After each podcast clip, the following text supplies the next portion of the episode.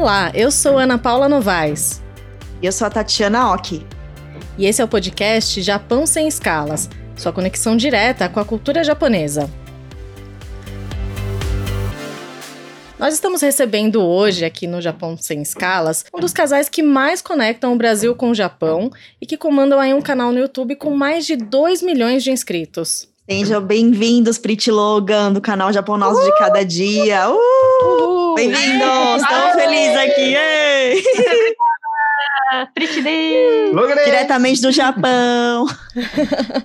Estamos muito felizes de receber vocês aqui para o nosso podcast e para bater uma, um papo aqui super legal. E para começar a nossa conversa, é, eu queria voltar um pouquinho no tempo e queria que vocês contassem, para quem ainda não conhece muito o Pretty Logan, como é que você, quando foi que vocês se mudaram para o Japão e como que era a vida assim antes de vocês se tornarem youtubers? Ok, vou falar primeiro, né, Logan, porque a história do Logan sempre é muito longa, aí depois né? a gente dá uma pausa, vocês peguem alguma bebida, uma pipoca, que aí eu começo a contar a minha história. Tá, eu vim para o Japão com 19 anos.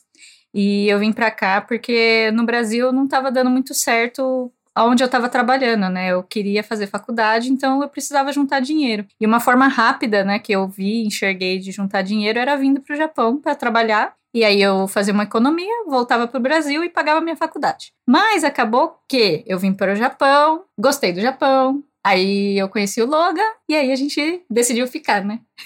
Esse eu gostei do Japão, pensei que ser eu gostei do Logan e aí eu decidi ficar. Mas tá tudo bem. Olha, Mas minha tá história bem. é bem simplesinha. é por isso que eu vim para o Japão.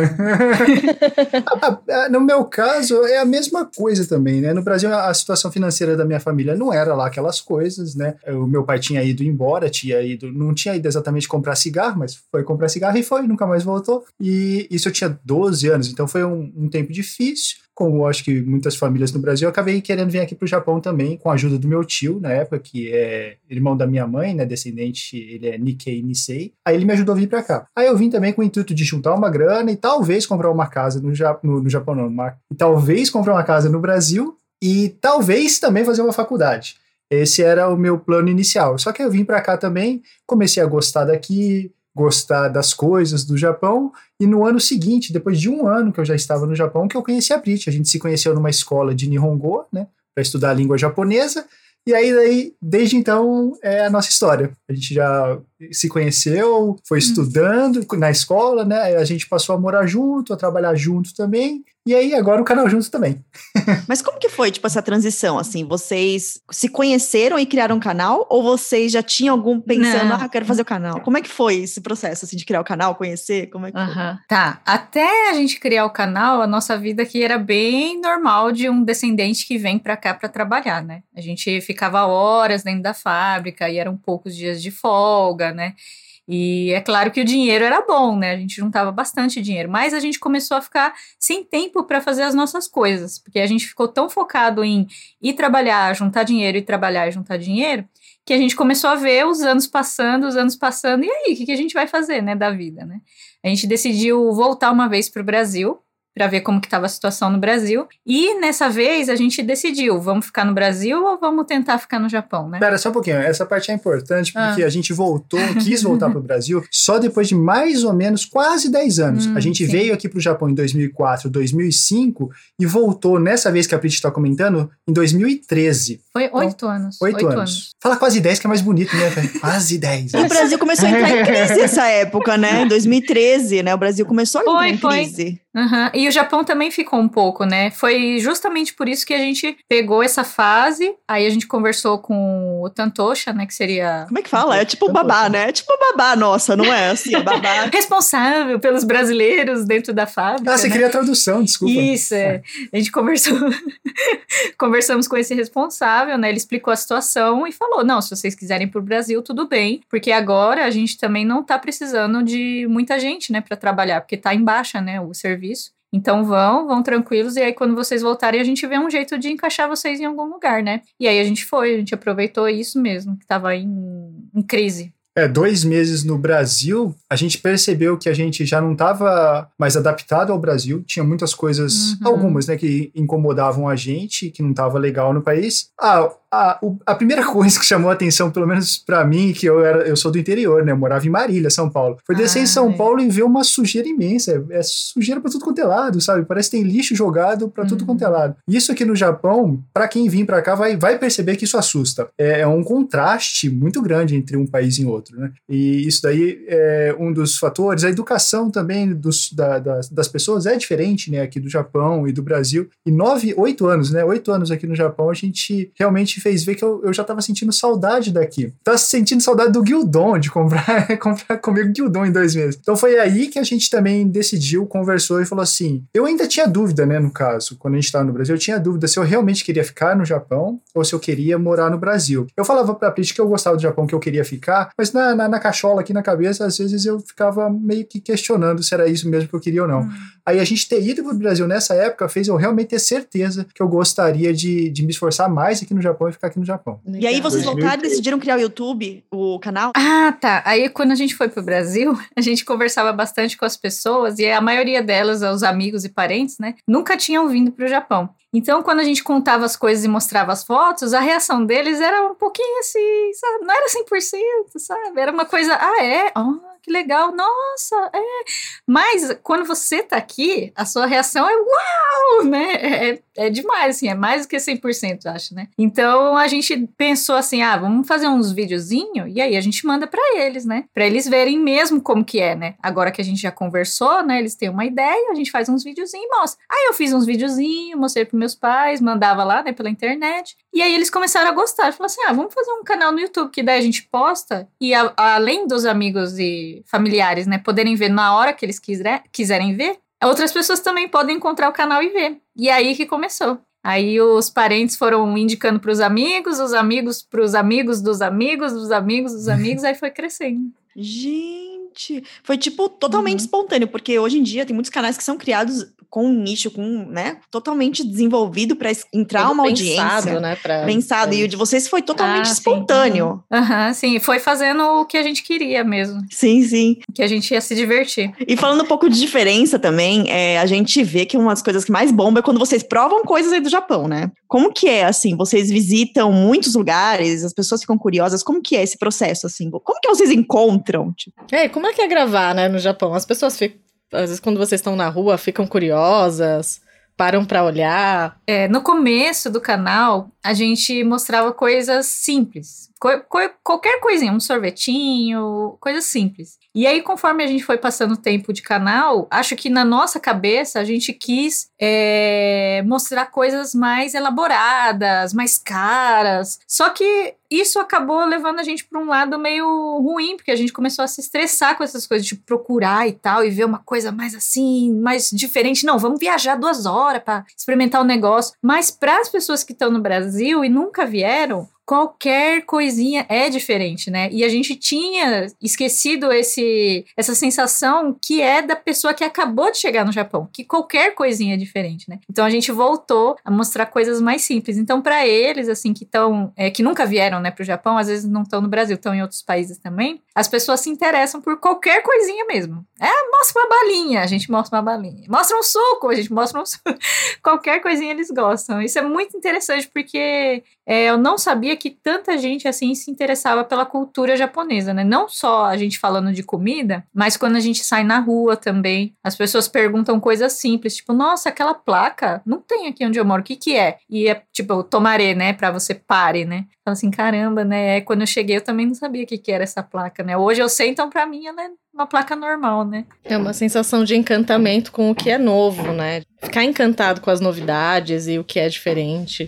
Sim, sim. Uhum. A gente tinha perdido um pouco isso, né? E aí, quando a gente é, passou um tempo de canal, né? Depois de uns dois anos, assim, as pessoas falando o que, que elas gostavam, o que, que elas estavam achando no vídeo, é, trouxe, despertou de novo nessa né, sensação na gente. Uma coisa legal do canal é que quando eu comecei a, a procurar coisas experimentar novos sabores também. Eu achei isso bem legal, porque eu não tinha isso, né? Quando eu cheguei aqui no Japão, eu não comia natô, não achei muito legal takoyaki. Teve algumas coisas que eu acabei não gostando no começo. Mas por interesse de, de mostrar coisas no canal, e talvez pela idade eu diria também, eu comecei a tentar experimentar coisas novas e, e reexperimentar coisas que eu tinha provado e não tinha gostado. Hoje eu como de tudo, acho que é dificilmente eu não ter uma coisa que eu não consigo comer aqui no Japão. Eu sempre até comento nas lives que eu faço que é, o que eu não consigo comer hoje é algo vivo. Se me derem uma comida Ai. que está se mexendo, algo desse tipo, eu, eu consigo afirmar que eu não comeria. Mas é, experimentar comidas diferentes, até, por exemplo, eu descobri com a ajuda do pessoal nos comentários que tem um ramen aqui no Japão que eles colocam um grilo. E até no caldo é com grilo também.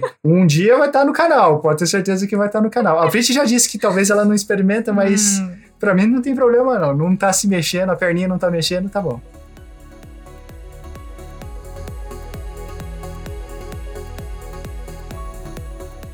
Deixa eu até comentar, né? Quando a gente. Quando encontrei a Pretty Logo aqui no Brasil, gente, já encontrei outros youtubers, pessoas até assim, conhecidas, mas com eles foi o pior. Assim, era muita gente querendo tirar foto, querendo.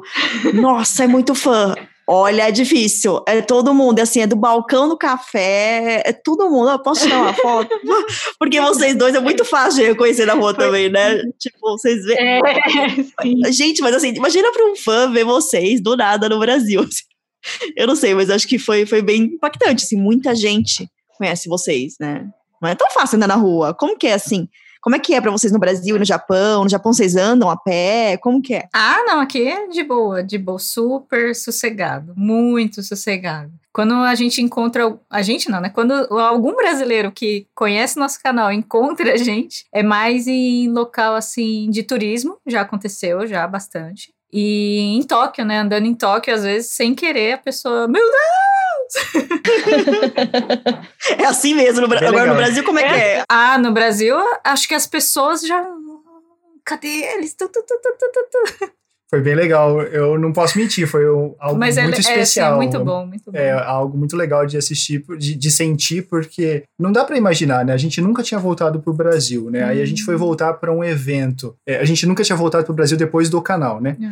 E então a gente sabia, a gente conquistou a placa de um milhão de inscritos aqui, estando aqui no Japão, mas a gente não media nada, continuou fazendo, continuava fazendo as coisas do mesmo jeito, né? E aí a gente foi pro Brasil, encontrou as pessoas, o pessoal fez fila para tirar foto com a gente. São coisas que para mim são inacreditáveis, porque dentro da nossa cabeça não mudou ainda o pensamento. A gente é gente como qualquer pessoa. Né? A gente tem nossos momentos bons, momentos ruins. Esse negócio de estrelinha não cabe muito pra gente. A gente não consegue pensar dessa forma. Eu não consigo nem sentir dessa forma. Então foi, foi muito impactante, foi muito emocionante. A gente chegou a ficar com dor no corpo, porque o pessoal tava fazendo fila para tirar foto, né? A gente ficou um bom tempo, acho que das nove da manhã às cinco da tarde, tirando foto e abraçando o pessoal. Travou o pescoço e os braços, porque tinha que ficar abraçando todo mundo. Foi a melhor lembrança que eu tenho desse dia que a gente foi pro Brasil, de verdade. Foi muito gratificante mesmo. Uma ótima lembrança pra gente. E falando um pouquinho, assim, sobre o trabalho de vocês como youtubers, né? É, acho que muita gente tem curiosidade de saber como é a vida de um youtuber.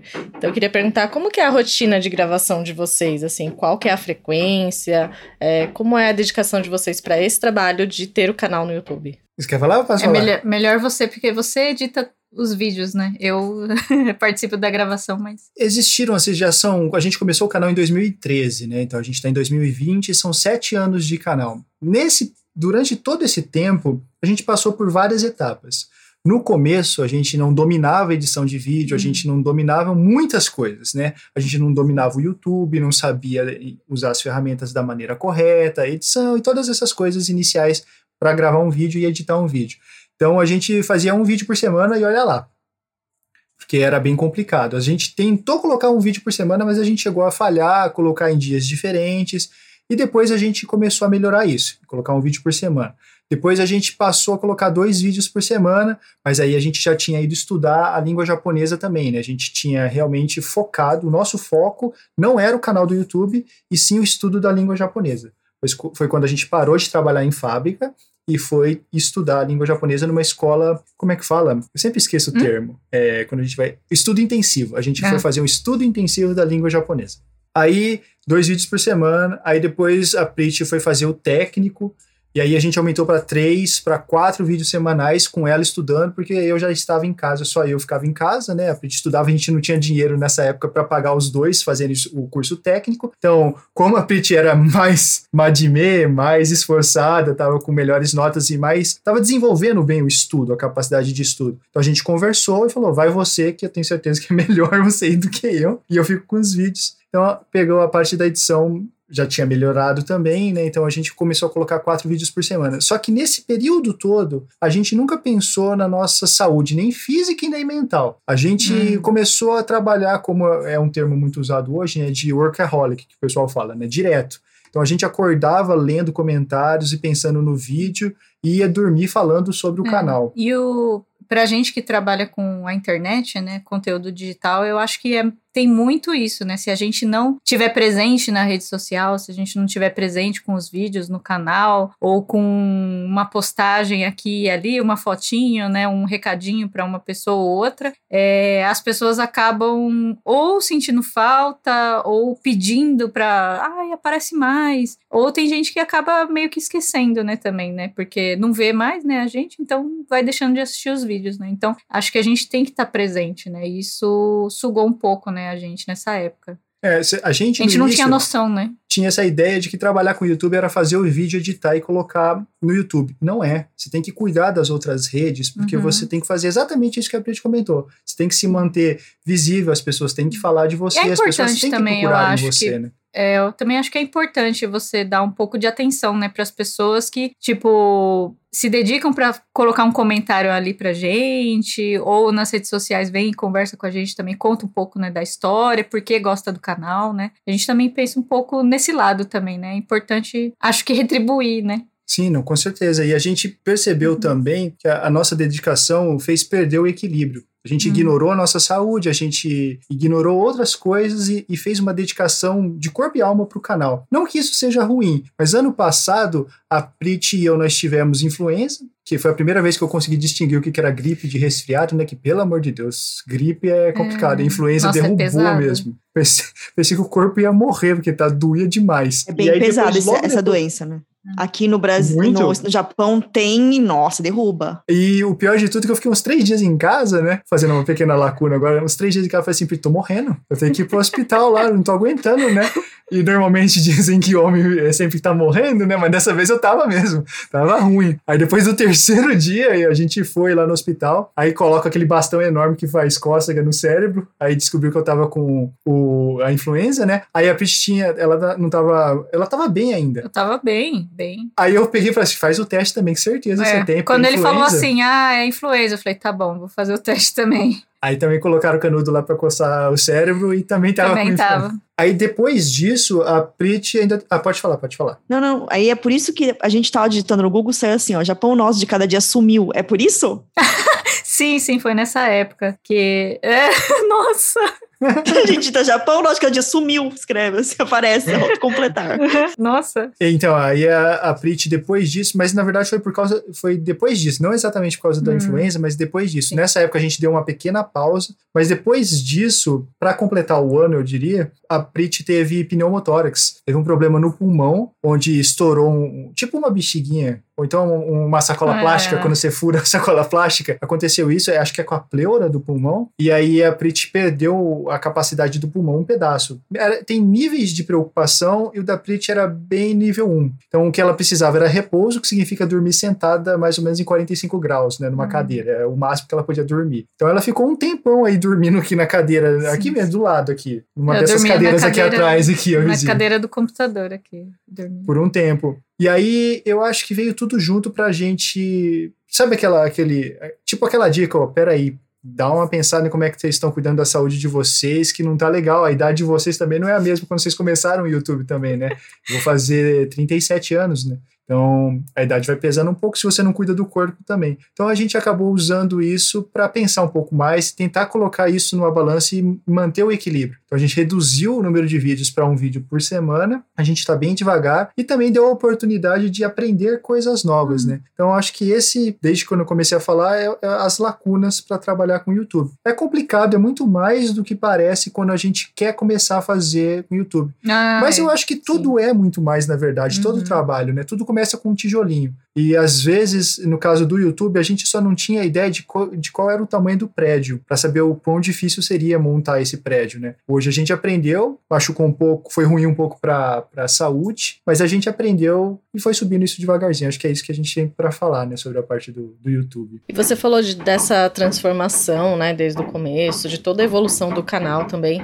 E com relação, assim, à resposta do público, você percebe que desde 2013, quando vocês começaram, o público mudou? Mudou também e até a, a, manifestação, assim, os comentários, os temas que as pessoas pedem, teve uma mudança também do começo até hoje? Uhum. Algumas coisas mudaram, mas eu acho que é porque a influência japonesa no Brasil também mudou um pouco. Por exemplo, no começo, a gente mostrava sushi e as pessoas falavam, credo, sushi, peixe cru. Ainda tinha isso na cabeça, muito na cabeça, né? Do pessoal, principalmente do pessoal do Brasil. Porque o a maioria do nosso público tá aí, né, no Brasil. Então, tipo, o pessoal do Brasil não aceitava que a gente estava comendo peixe cru, não aceitava. E daí, no Brasil, foram aparecendo né, os restaurantes de sushi, temaki e tal. E daí o pessoal começou a pedir mais. Falou assim: olha, mostra, mostra, porque eu adoro sushi, não sei o que. Eu até tô comendo com os palitinhos e não sei o que. E pra gente foi surpresa isso, né? A gente não imaginava. E hoje, um dos quadros que mais faz sucesso é o do ramen.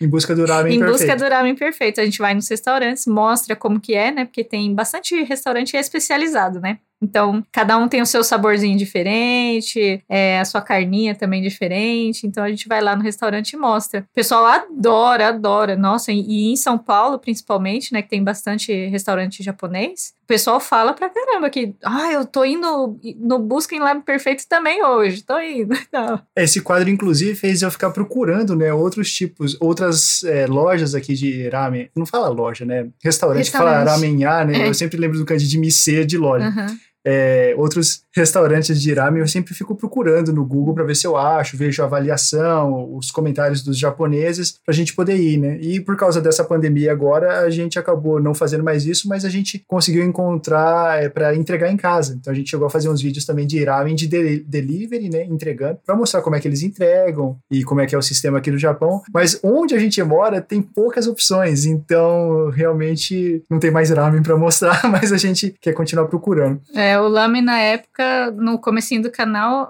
as pessoas que conheciam o Ramen era só do que assistiam o Naruto só. o anime, né? Que o, o personagem come bastante. É, Naruto não come bastante ramen. Nossa, e aqui em São Paulo tá muito popular agora o, o ramen. Sim, sim. É, então o pessoal tá até fazendo em casa já. Sim. E ou, outra coisa que eu acho que mudou bastante também é que já são sete anos, né, fazendo o vídeo. Então, aquela, aquele adolescente, aquela criança, tinha 12, 18 anos, que conheceu o canal no comecinho. Hoje a gente vê, já tá com família, né? Isso mudou também. É engraçado, é, é meio... Nossa, faz tanto tempo assim. realmente vai mudar o público. Tá saindo né? da faculdade. As pessoas de 12, por exemplo, de 12 para 19, tem uma diferença grande, uhum. né? Agora a uhum. gente já de 30 para 37, nem tanto assim. A gente já tá mais estável, já tá mais velho, já sabe das coisas que gosta e não gosta, né? Uhum. E aí uma, uma, criança e um adolescente tá sempre em mudança, né? Em constante mudança. Então o público vai mudando, mas tem pessoas que estão com a gente até hoje. Inclusive acompanham a gente até na live que, que veio do, do YouTube e tá acompanhando a gente desde então, né? Isso é, isso é bem legal, bem, bem agradável de sentir também. E eu pensava que as pessoas iam acabar largando, sabe? Porque quando eu, quando eu era adolescente, quando eu era criança, eu gostava de algumas coisas, mas mudava, né, de, de gosto. Só pequenas coisas ficavam ainda no, no, no gosto, que eu acho que é tipo Castelo Ratimbum, essas coisas assim. Acho que todo mundo Chaves. deve. Chaves, Chaves. todo mundo deve gostar, né? legal, legal. É, eu acho que também uma coisa que acabou entrando no assunto assim, em relação às mídias sociais, né? Quando, por exemplo, eu morei no Japão, eu acho, eu tenho a impressão que os japoneses usam um pouco menos rede social que no Brasil. Acho que os números mostram. O brasileiro é um dos que mais usa no mundo, o japoneses é o que menos usa. Como que é a diferença, assim, vocês percebem? Tipo, como que o japonês usa rede social? Eles usam menos?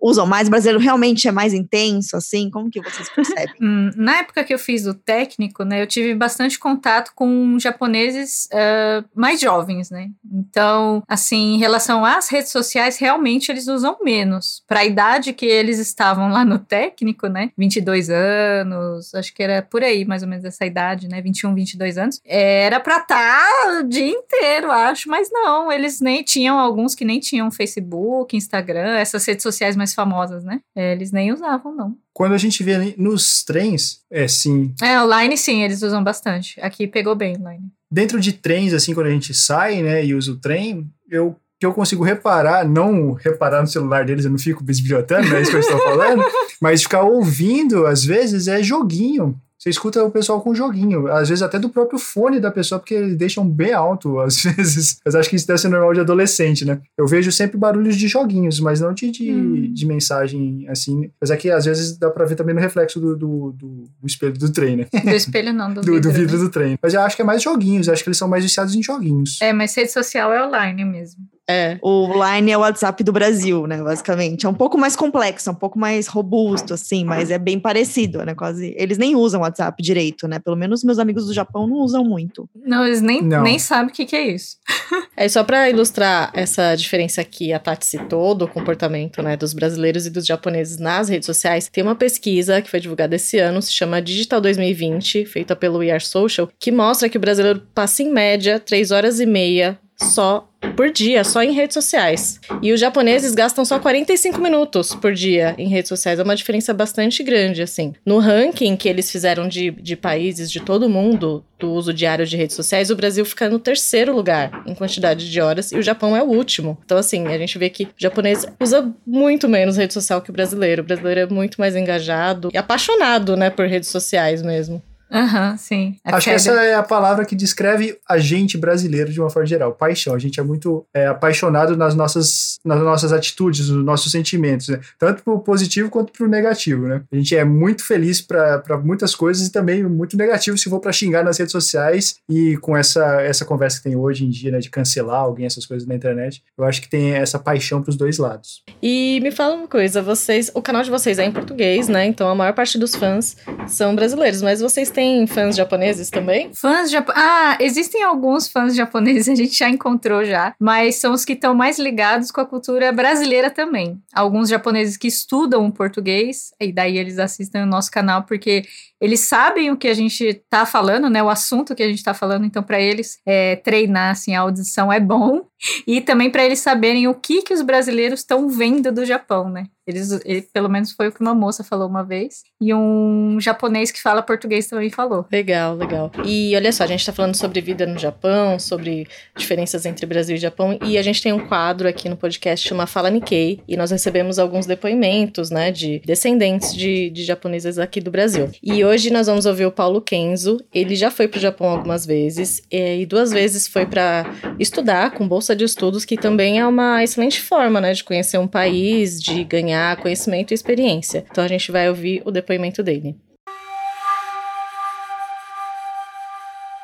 Tive a oportunidade de ir ao Japão por quatro vezes, sendo que dessas quatro, três foram bolsas de estudo. Duas dessas vezes fui pela JICA, que é uma agência de cooperação internacional do Japão, e a outra vez fui pelo Ministério das Relações Estrangeiras do Japão, que é uma bolsa mais de diplomacia, de divulgação do Japão. Bom, falar um pouquinho mais da, das bolsas da JICA, é, como falei, tive oportunidade de ir por duas vezes. Eu fui estudar na primeira vez empreendedorismo e na segunda vez fui estudar métodos de produção japonesa e liderança. E nessas bolsas eu tive uma oportunidade de visitar empresas assim como Toyota, Nissan, Omron, é, entre outras é, muitas empresas médias e pequenas, conversar com gestores e às vezes até com proprietários dessas empresas. E é muito bacana essa troca, né? Porque você realmente consegue entender um pouco melhor, aprender sobre melhores práticas é, de gestão questão. Outra coisa legal é que nas duas vezes que eu fui em Yokohama, que é a segunda maior cidade do Japão, perdendo somente para Tóquio, nós ficamos é, no Yokohama International Center, que tem uma estrutura de hotel, e para facilitar, é, você estuda no mesmo prédio que você fica, né? Então isso facilitava bastante. Outra coisa boa da bolsa é que você também tem um tempo para conhecer o Japão. É, a maioria dos finais de semana são livres, né? Nem todos, às vezes temos atividades, visitas. E o horário pós-aula, que terminava entre 5 e 6 horas, é, te permite também é, visitar vários locais é, de Tóquio ou mesmo Yokohama. A parte também bem interessante é ter contato com outros bolsistas, né? De brasileiros, às vezes, de outras regiões, mas a parte acho que mais legal é ter contato com estrangeiros, né? Geralmente da América Latina, Ásia, às vezes África, entre outros países e, e regiões.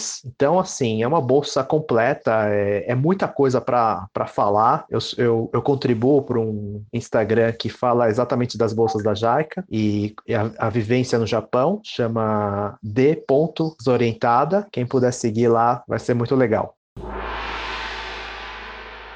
Então tá aí, ele falou bem assim sobre essa diferença da vida no Brasil e sobre essa experiência de ir para o Japão e estudar também, né? Bem interessante o, depoimento do Paulo. Falando de morar, gente, é, vocês falaram, eu queria saber, oh, primeira coisa, onde vocês moram hoje e em quais lugares vocês já moraram do Japão? Que eu já vi que vocês já moraram em vários lugares. Sim, hoje a gente mora próximo a Tóquio. É, a cidade se chama Tokorozawa e fica em Saitama. Saitama-ken, né? A província. É exatamente do ladinho de Tóquio mesmo, tá colado, né? Tanto é que a gente andando de carro aqui perto de casa, o navegador do carro fica falando, né, em japonês. Você entrou em Tóquio, você entrou em Saitama. Você entrou em Tóquio, você Tokorozawa. entrou em Saitama. Isso, não é Saitama. Saitama, É quem- Saitama que ele fala. É, é bem interessante, porque tá bem na divisa mesmo, né? Quando a gente chegou no Japão, pode parecer muito por causa dos vídeos, mas a gente não se mudou tanto assim. A gente chegou no Japão na província de Gifu. Então foi a Não, primeira mas província pensa... que não, a gente mudou. antes morou. de você começar a falar, pensando numa mentalidade de brasileiro, a gente se mudou muito sim. Então, mas eu sendo brasileiro, em Marília, devo ter mudado de casa umas 10 vezes, porque o aluguel ah, vai tá. ficando Eu já caro. não mudei nenhuma vez, então. Então a gente ficava mudando de casa no Brasil. Ter mudado aqui no Japão pra mim não foi nada, foi Ah, normal. Embora pra algumas pessoas que nem a Pete comentou, né, pode assustar. Mas aqui eu mudei muito menos do que eu mudei, já me mudei de casa no Brasil. Então aqui chegando, chegamos na província de Gifu, que fica mais ou menos no centro do Japão, bem no centro mesmo. Você vê o mapinha do Japão no centro. Aí a gente se mudou um pouquinho pra cima desse centro pra esquerda, que seria Fukuiken. É uma província bem costeira, fica voltado acho que pra China, pra Coreia do Sul. Depois Nagano e agora Saitama. É isso.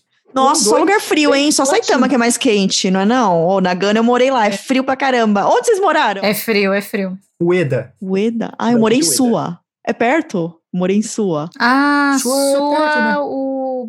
Acho que o Breno morava lá perto. A gente É, passou acho por que é mais frio. É mais Ueda frio, é no Sua. meio da montanha. É. Então, tipo, três horas da tarde, já tava. O sol já tinha tido, já É. tinha falado tchau pra gente já. Eu lembro. Mas é maravilhosa a cidade, né? Nossa, é lindo. Parece. Não sei, parece uma pintura, né? De tão linda. Ah, a gente morava próximo do rio ali e era muito bonito mesmo. É, agora do rio eu não me lembro o nome, mas era um rio. Nagaragawa? Não, não era. Não lembro o nome do rio, que era muito bonito, mas é o, mai- o rio mais extenso do Japão. A gente morava do lado. Só que eu lembro que a gente morava do lado do vulcão, de, um, de um vulcão ativo, o Asama. É, Dava a- pra ver ele soltando a fumacinha. fumacinha.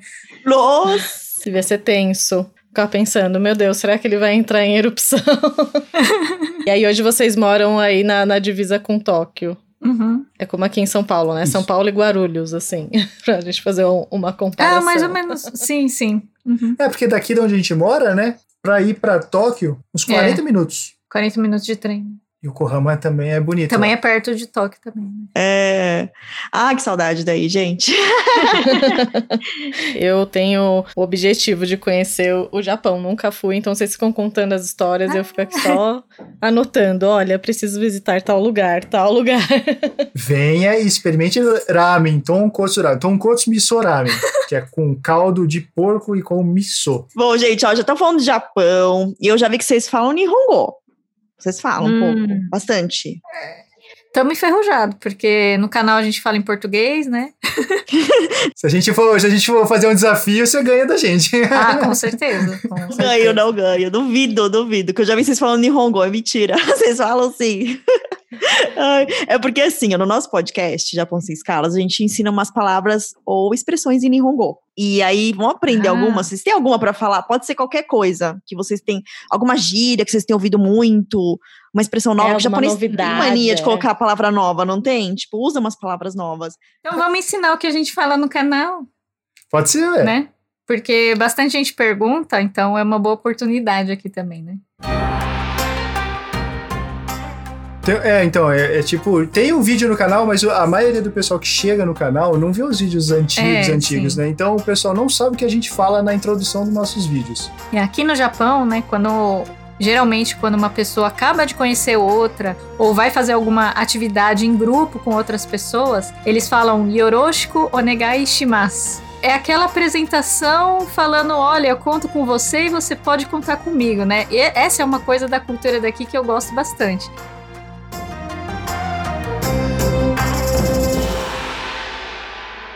Né, essa palavra eu acho que ela é muito importante e muito, muito, muito usada. Né? Sempre que a- um japonês encontra outro, alguém encontra alguém ali, vai começar a fazer alguma coisa, por mais simples que seja, eles falam Yoroshiku onegai shimasu. E a gente fala isso no início do vídeo. Então, é, vou falar devagarzinho agora. Yoroshiku onegai shimasu. Deixa eu ver Vai, se eu Ana. entendi. Vai lá, vai lá. Yoroshiku onegai shimasu. Pode vir, pode vir pro Japão, pode vir. Pode Eu vir. falo uma variação dela que é tipo, quase como uma gíria que é falar Yoroshu, né? Yoroshu! Eles usam Yoroshu? É uma coisa mais jovem e, e difícil de ouvir, mas em alguns, algumas ocasiões sim eles usam assim. É que eu uso mais Yoroshiku negai itashimasu, mas... Ah, daí já é mais polido. Esse polêmico. É, eu uso mais esse, mas ti- nunca tinha ouvido falar. Tem outra palavra que a Prit falou.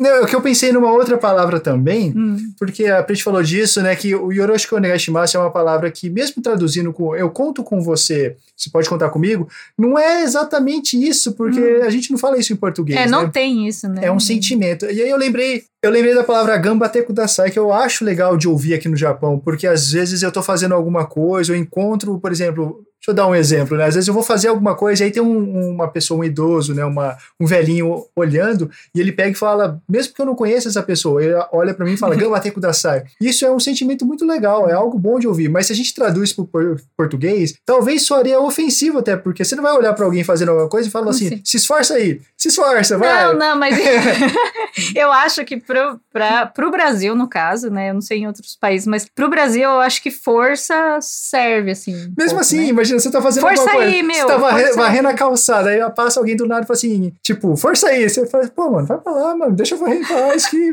Me ajuda aqui, ó. Mas é legal, porque é a diferença da cultura, né? De desse sentimento e conto com você, você conta comigo, ou então a- oferecer uma força pra pessoa que tá ali fazendo alguma coisa. No Brasil a gente não tem tanto esse contato, é uma diferença cultural mesmo. Acho bem interessante descobrir através das palavras mesmo esses sentimentos que são comuns aos japoneses. Então tá, me ensina de novo essa segunda expressão, porque eu acho que eu não consegui pegar ainda. A primeira foi. Agora é A, a o. Prit Sensei, porque é a o Prit tem um. Hatsuon bonitinho, Não, né? é o meu Logan, Hatsuon, a minha escolheu. pronúncia. Hatsuon é, É, tem, não pronúncia. tem? Ela tem. O Hatsuon é, é, é duro. Não tem essa de. Presta atenção, ó, muda minha voz de japonês, fica diferente, ó. Não. Gambate kudasai. Não fica legal. Eu não sei por que sai assim. Peraí, deixa eu ver se eu consigo. Gambate kudasai. É isso? Isso. Aê, viu? Eita, eita, eita, eita.